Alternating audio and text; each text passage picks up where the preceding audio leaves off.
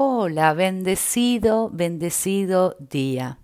Estás acá escuchando las audioclases de Vive tu propósito. Yo soy Andrea y con un, enorme, enorme, enorme gusto estoy acompañándote. Te hago una pregunta.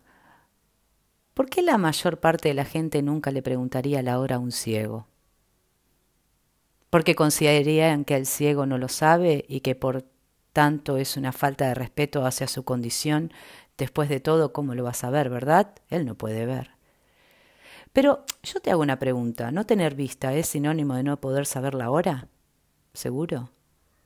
¿Te imaginas pasarte 24 horas al día, 7 días a la semana, 365 días al año y tal vez 95 años de tu vida sin saber qué hora es solo porque eres invidente?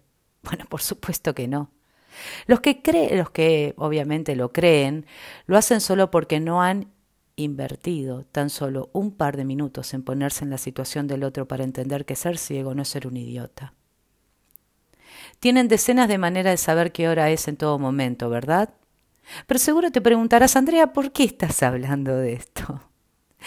La más sencilla de las ideas que tenemos es simplemente mediante un reloj que te canta la hora con solo presionar un botón.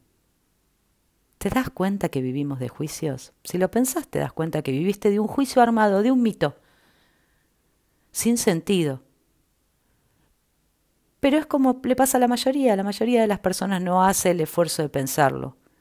No dedicamos ese par de minutos a pensar qué es de sentido común que un ciego tenga maneras de saber la hora y tampoco lo hacemos con algo terriblemente más desolador la sensación de exclusión que debe dar que la gente te trate como un bicho raro solo por no tener vista.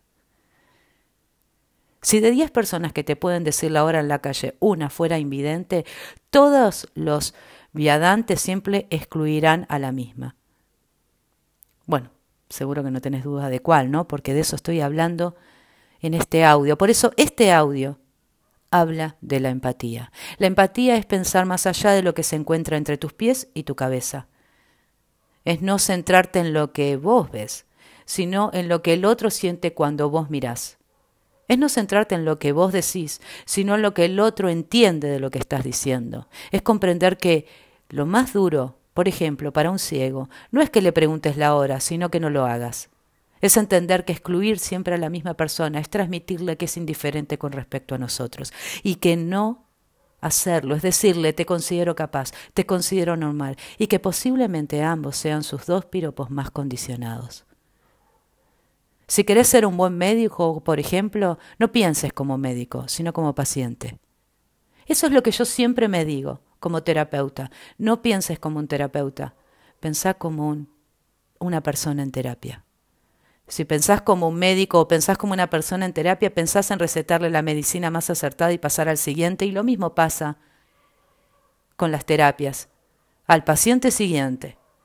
Y terminamos haciendo la misma fórmula para todos. Y la verdad que no. Esa no es mi forma de hacer terapia. Porque si yo pienso como paciente, entiendo que la mayor preocupación de este es la ansiedad que le causa el desconocimiento.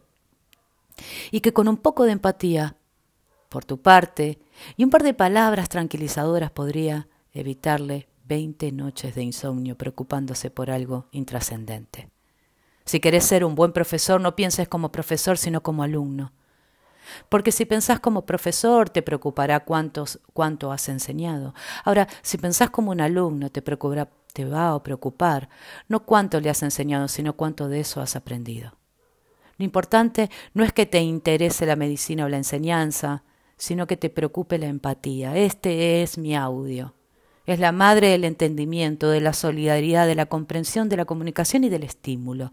Prestar más atención no a lo que yo hago, sino al efecto con lo que yo hago tiene en ti. Es acercarme al éxito como padre, como amigo, como jefe, como empleado, como líder, como madre, como esposa, como hermana, como amiga, como terapeuta, como acompañante es mejorar el ambiente de mi hogar, el mejorar el ambiente de mi empresa, el mejorar mi equipo, mi asociación, mejorar tu vida. Es dar un espaldarazo a mis objetivos y un empujón al éxito. ¿Te acordás el primer audio, si es que llegaste?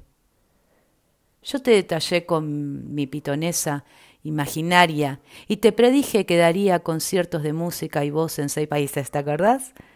Que eso fue no la visión de una vidente. Qué maravilla, ¿no?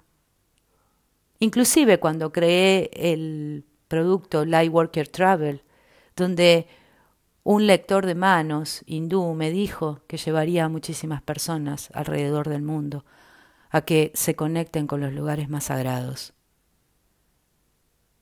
En verdad, lo que sí destacó es que primeramente yo no lo hice porque había que llevar a muchas personas, lo hice por empatía, porque me vi a mí siendo llevada a esos lugares, me vi a mí teniendo esa oportunidad de conectarme, y es por eso que lo comparto. Esto es algo maravilloso. La empatía es escuchar en mucha mayor proporción que hablar, observar mucho más que actuar y comprender más que aconsejar, preguntar más que responder y buscar comprender más que buscar ser comprendido. Eso es empatía. Tener empatía es saber el efecto que tiene fuera lo que vos elegiste tener por dentro. Es ver aunque no tengas vista. Eso es empatía. ¿Y cómo la vas a aplicar en tu día de hoy? Gracias por escucharme, gracias por estar ahí. Nos estamos obviamente encontrando en otro audio, en otro peldaño de vivir tu propósito.